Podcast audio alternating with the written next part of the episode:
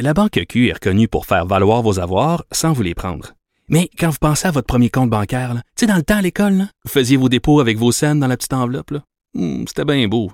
Mais avec le temps, ce vieux compte-là vous a coûté des milliers de dollars en frais, puis vous ne faites pas une scène d'intérêt. Avec la Banque Q, vous obtenez des intérêts élevés et aucun frais sur vos services bancaires courants. Autrement dit, ça fait pas mal plus de scènes dans votre enveloppe, ça. Banque Q. Faites valoir vos avoirs. Visitez banqueq.ca pour en savoir plus. Le, commentaire de Danny Saint-Pierre, un chef pas comme les autres.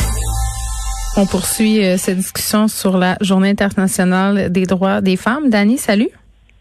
Allô? Bon, tu veux qu'on se parle euh, de qu'est-ce que les hommes peuvent faire? Parce que ça fait depuis le début de l'émission que je répète, j'avais hâte de, te parler à ce sujet-là, que les hommes peuvent être des alliés euh, dans ce qui est en train de se passer, c'est-à-dire qu'ils peuvent prendre la parole, euh, qu'ils peuvent être à nos côtés. On n'est pas les uns contre les autres. tout à fait. Écoute, moi, je, suis mon fil de médias sociaux comme à chaque jour, tu sais. Hum. C'est quand même truffé de petits trésors, hein. Puis je trouve ça intéressant, puis c'est la première fois que je vois ça cette année, en tout cas autant, faire la différence entre la journée de la femme et la journée du droit des femmes. Parce que bien souvent, ton, ton mononcle colon va arriver, ben là, comment ça qu'il n'y a pas de journée de l'homme? Ben, il y en a une, c'est le 19 novembre. Ah oui, mais personne n'a fait. C'est drôle, hein? ça part peut-être des incels vraiment fâchés qui sont là, puis qui... Euh, ah, je pense qu'il y a certains chroniqueurs ici qui a fait. Je pense. je suis persuadée aussi. Mais tu vois, c'était curieux d'avoir euh, d'avoir ton opinion là-dessus, moi, parce que est-ce que tu trouves qu'une journée par année, c'est assez? Est-ce que tu penses que c'est une façon pour les gens de se dédouaner de cette réflexion-là, d'être attentif, de se rappeler, ben oui, le droit des femmes, c'est important. Sais, avec, avec tout ce qu'on vit, puis la façon dont les gens se polarisent, euh, est-ce que tu penses que cette journée-là, ça, ça devient pas un peu réducteur à la fin c'est important? Ben, je trouve que cette journée-là est fondamentale en ce moment. Euh, Ce que je trouve un peu déplorable, par contre, c'est que là, aujourd'hui, tout le monde se déchire la chemise sur la place publique en parlant des inéquités, des droits des femmes, mais demain, ça va être le retour à la programmation régulière. Je dis pas, je dis pas qu'on doit. Jean-Baptiste où tout le monde se tient la main, euh, puis sont québécois, au est québécois, ça brosse, puis le lendemain, ils sont même pas capables de se dire bonjour. Ben c'est un peu ça. Euh, donc il y a une certaine hypocrisie. Euh, je pense que les médias, euh, bon, ont comme pas le choix si on veut de faire des dossiers aujourd'hui sur ce qui se passe avec les femmes, nous montrer des femmes inspirantes. D'ailleurs, il y en a sur la une journal de Montréal. Ils ont fait un sondage léger. Là, Céline Dion, Thérèse Casgrain, Jeannette Bertrand. J'aurais eu tout plein d'autres idées.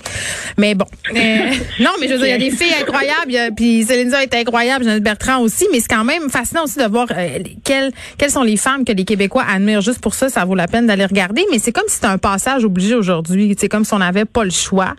Euh, il faut en parler. Puis en même temps, euh, c'est un peu comme la parité. Là, si on l'impose pas, ça arrivera jamais. Fait qu'à un moment donné, euh, je pense que ça en prend des journées comme ça. Puis, mais je pense que c'est important de souligner à gros traits que de souligner le fait que les femmes vivent des injustices, ça enlève rien aux hommes. Ça, ça leur c'est pas les femmes contre les hommes. Non, mais c'est parce que moi j'ai des régents qui m'écrivent en ce moment là, puis plein de monde pour me parler de ce que je viens de dire à LCN, euh, que c'était bientôt les femmes qui allaient dominer le monde si ça continuait de même. On veut pas dominer le monde, on veut juste avoir les mêmes chances que tout le monde de le dominer.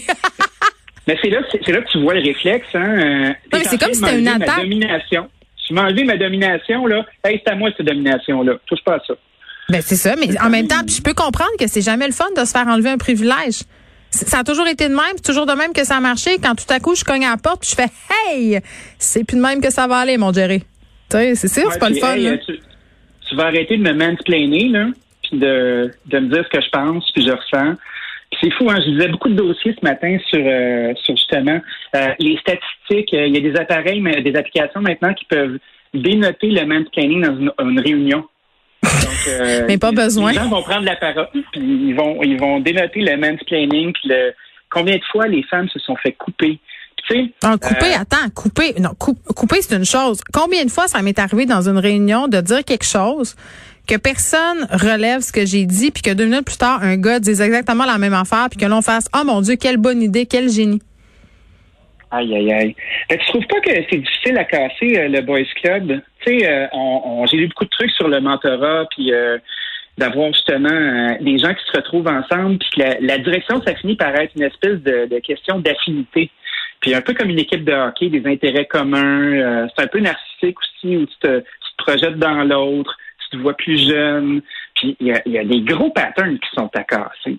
Qu'est-ce que, mais mettons, donne-moi des exemples de patrons. Toi, tu, mettons, tu te remets en question comme gars quand tu vois tout ça? T'essayes-tu de te dire, bon, ben, euh, peut-être que quand je fais telle ou telle chose, parce que moi, je, euh, tu sais, j'ai souvent ces discussions-là avec mon chum, euh, bon, sur les inéquités puis tout ça, puis des fois il fait des trucs sans s'en rendre compte, puis au début quand on s'en parlait, il se sentait très attaqué, tu sais, puis je comprends qu'on puisse se sentir attaqué, mais à un moment donné, force est d'admettre qu'il faut réfléchir aussi. Et moi aussi j'en fais des affaires pas correctes là dans la vie. Euh, tout le monde en a des biens consciences normales. Ben, tu sais, je pense qu'il faut juste les accueillir avec ouverture. Moi, c'est sûr que je me lève jamais le matin en me disant que je vais mal faire. J'essaie toujours d'être une bonne personne. Ça a niaiseux, c'est la chose la plus quétaine de la terre. Hmm. Euh, j'essaie toujours de faire du bien. C'est, je me lève jamais dans l'idée de faire du trouble. Fait que, tu sais, euh, euh, c'est un peu comme, le, privilège blanc qu'on a, toutes les tensions qu'on ressent puis qu'on dénote. J'ai l'impression qu'il y a une grande loupe sur un paquet de phénomènes sociaux qui est un petit peu endormis, puis on a le temps de les observer, puis ça fait du bien. Ça fait du bien de crever ces gros abcès juteux-là si c'est pour rester. Puis, oui, moi, c'est, ouais, mais c'est là où je suis peut-être un petit peu, je sais pas, peut-être cynique, mais j'ai l'impression euh, qu'il n'y a pas une vraie volonté de faire changer les affaires. J'ai l'impression que souvent euh, les employeurs, euh, quand ça peut être la même chose aussi pour la diversité, là, coche des cases en ce moment. Se disent qu'il faut mettre des femmes, qu'il faut mettre des personnes racisées dans des postes clés ou à l'antenne. Là, je parle du milieu des médias parce que c'est le milieu que je connais, mais j'ai pas l'impression que le changement il est en profondeur. J'ai l'impression que c'est comme pain in the ass, que c'est comme un mal nécessaire parce qu'ils n'ont pas le choix, parce qu'ils sont poussés dans leur dernier retranchement. Ben, j'ai l'impression que c'est parce que c'est pas incarné. Tu sais, le changement, si ça vient pas de toi, là, puis ça t'est poussé dans la gorge, ben, tu vas le faire pareil, puis justement, tu vas cocher des cases. Ben, tu sais, je pense que à force d'avoir des exemples de sensibilité autour de nous, puis d'avoir euh, d'avoir justement euh, des faits qui sont concrets où tu fais Oh, OK, j'ai mal fait. Ah, j'arrête pas de mansplainer pendant mes réunions. Ah, j'arrête pas de, de, de privilégier des, des CV masculins puis si je me retrouve avec des CV, euh, des CV qui n'ont pas de nom, ben je prendrai pas les mêmes candidatures. Quand on casse des biais, quand on s'en rend compte, quand on fait quelque chose qui, avec des exemples qui sont positifs, petit à petit, l'oiseau va faire son nid. Je sais que c'est tough, je sais que c'est long, je sais que je suis un gars de 40 ans, blanc, ultra privilégié. Honte à toi, qu'on te brûle, qu'on te conduise aux portes de la ville. Ben oui, je sais bien. Euh, on dirait que je peux pas avoir voix au chapitre en même temps parce que je suis un homme blanc. Non, ça, ça non, non, là, ça marchera pas aujourd'hui, ça. Non, non, non. Non, non, mais c'est pas ça. Non, non, non, mais c'est pas là que je m'en vais. Attends, Geneviève, là. Mais j'ai l'impression que si on n'est pas capable d'accueillir la maladresse de ces personnes-là, puis que ces personnes-là font juste se taire puis garder leur biais en dans deux. Ça, ça fait des beaux petits incels. Ça fait des beaux petits incels. Ça fait des petits incels. Fait que, peut-être que d'être capable de, de, de s'accueillir, puis de ne pas trop se rentrer dans la face quand on fait des erreurs. Mais c'est tellement important ce que tu dis, Dani, en ce moment. Je pense que c'est la clé parce que euh, faut laisser aux gens le droit de se tromper. Euh, puis les gars ont été élevés. Tu sais, tantôt je parlais euh, avec un autre intervenant de, de la façon, tu sais, avec Madeleine puis l'autre côté, là, de la façon dont les gars étaient élevés aussi, pognés dans des carcans. puis il y a un nouveau livre qui a été écrit par Elisabeth Plank là-dessus, là, la masculinité positive. vous aussi, vous êtes pognés dans vos affaires, puis c'est à cause de ça parfois que certains gars ont des comportements malheureux. Il faut être capable de comprendre ça comme. Il faut être capable de se dire, écoute, ça, ça vient de là. Comment je peux faire pour avoir une discussion avec cette personne-là? Je vais donner un exemple, OK? Euh, en fin de semaine, il y a un auditeur qui m'a écrit euh, tard le soir, un samedi. Euh, m'a envoyé un message euh, bon que je qualifierais d'un peu creepy, il me parlait de ma beauté puis tout ça, puis c'était assez malaisant, il me parlait de sa blonde puis toutes sortes de choses comme ça, puis là, j'ai décidé de pas y répondre le soir, j'étais vraiment fâchée d'avoir reçu ça puis ça me tentait pas, puis je trouvais ça un peu dégueu. Puis le lendemain matin, j'ai dit, sais-tu quoi? Je vais y répondre ce que ça me fait de recevoir ça. Tu sais, j'y ai écrit, puis j'ai dit, regarde, tu m'as envoyé ça, j'aurais pu pas te répondre, mais euh, moi, euh, ça m'a mis mal à l'aise. Voici pourquoi. Puis je le pense. Tu sais, si moi mon chum écrivait tard le soir comme ça à des femmes pour leur faire ce genre de commentaires-là, ça me ferait de la peine. Ça me ferait vraiment de la peine.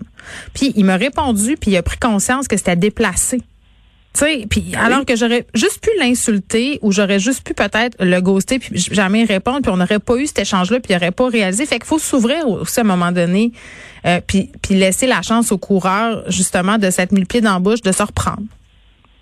C'est beaucoup plus facile puis il y a beaucoup plus d'énergie dans le fait de se fâcher. Tu sais la colère là, c'est comme des petites roches de. Mais j'étais fâchée là.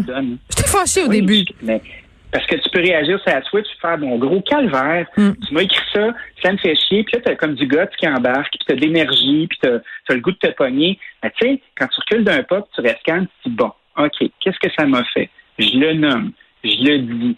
Ça va faire du millage, ça va se rendre probablement à ses enfants, ça va changer la façon dont il se comporte avec les gens autour de lui. Puis tu vois, ça, c'est une personne. Mais ça prend de la patience, puis ça prend de la compassion. on n'est pas obligé de l'avoir tout le temps. De la bienveillance.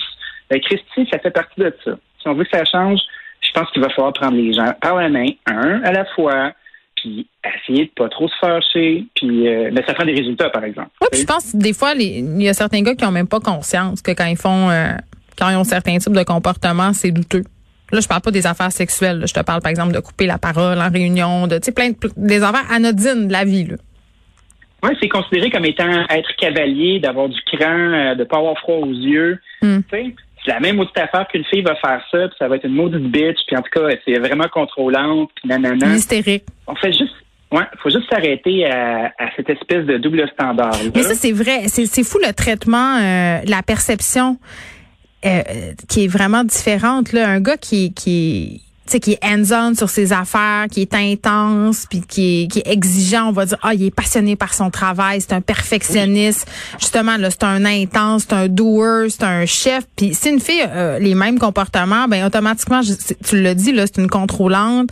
Euh, elle a des problèmes de gestion de la colère. Elle doit être menstruée, hystérique. Là, je parle pas de gens qui se fâchent. Là, je te parle, je te parle juste de personnes qui travaillent bien, qui travaillent fort, qui sont perfectionnistes, qui savent où ils s'en vont. On perçoit pas ça de la même façon. Mais tu sais, on est souvent en train de sexualiser nos relations.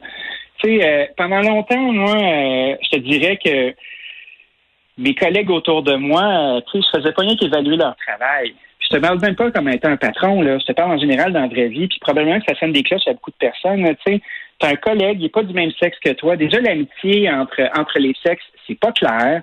Ça prend du temps à maudit avant de décider que ah, je baiserai pas avec cette personne-là. Puis la, la retirer de cette case-là qui est un peu animale, c'est tough. Tu sais, quand tu mets à évaluer les gens, je pense qu'il faut enlever la case du cul. Il faut, euh, faut ranger son équipement dans son caleçon, puis se dire, bon, OK, je suis avec un humain à côté de moi. Puis je pense que si on fait juste ce bout-là, de dire, bon, mais voyons, sur un lieu de travail, t'es pas en train de voir tes, tes collègues de travail comme étant des potentiels baises, je peux pas croire. Ben voyons donc, les gens font pas ça, tu penses? C'est bourré de monde. Un bureau, c'est quoi? C'est une espèce de meat market un peu louche. Tu n'as pas le droit de dire ce que tu fais. Les aventures dans les bureaux, dans les lieux de travail, voyons donc, c'est constamment. C'est gros, là, cette affaire-là. C'est énorme. Ben, je vais attendre, je vais attendre qu'on me révèle euh, les aventures érotiques de Cube Radio. Je confirme aux auditeurs qu'on n'a on a aucun érotisme qui nous unit, toi et moi, Dani. On ne partage, on ne partage que le côté épicurien de la vie. Euh, hey, euh, parlant d'épicurien, oui, vas-y. Euh, nous, on, est quand même, on est quand même un bon exemple, justement, de gens qui ont une conversation dénudée de pouvoir où on échange puis on s'accueille. Tu sais, je veux pas, c'est quand même cool, ça. On est chanceux. Ouais, mais je sais pas si je pourrais avoir la même conversation avec toi si j'avais 25 ans. je pense pas, non. Ben c'est ça. Fait que tu vois, il y a toujours ces rapports-là euh, qui se jouent. Euh, euh, je peux parler avec toi de, sur un même pied d'égalité parce qu'on est rendu à la même place dans la vie aussi. Il y a ça qui, qui, joue dans la balance aussi. Avant de te laisser aller, Daniel, un petit mot sur les restaurants nouvellement en zone orange là, qui peuvent rouvrir aujourd'hui. As-tu tes nouvelles de tes collègues qui sont passés au moins que rouge? Ben, il y, a, eu un bon article dans le Journal de Montréal ce matin avec des restaurants qui sont à Sherbrooke, dont mon ancien resto, Auguste, euh, qui est booké pendant toute la prochaine semaine. Euh, tu sais, on, parle de restaurateurs de Granby, euh, de Bromont, qui sont sur le pied du rue puis qui attendent. Les gens ont hâte d'y retourner. On espère évidemment qu'il n'y a pas trop de gens de la zone rouge qui vont se présenter. donc, les gens sont contents puisqu'il y a des chalets avec des comptes d'hydro, puis ça a de faire l'affaire. Euh, on espère que ce ne sera pas des foyers d'éclosion. Euh, vivement la réouverture pour tout le monde. Oui, puis on va se donner euh, on va se donner rendez-vous dans deux semaines pour voir peut-être le compteur repartir à la hausse. J'espère que non. Dani, merci. On se retrouve demain. À demain. Salut.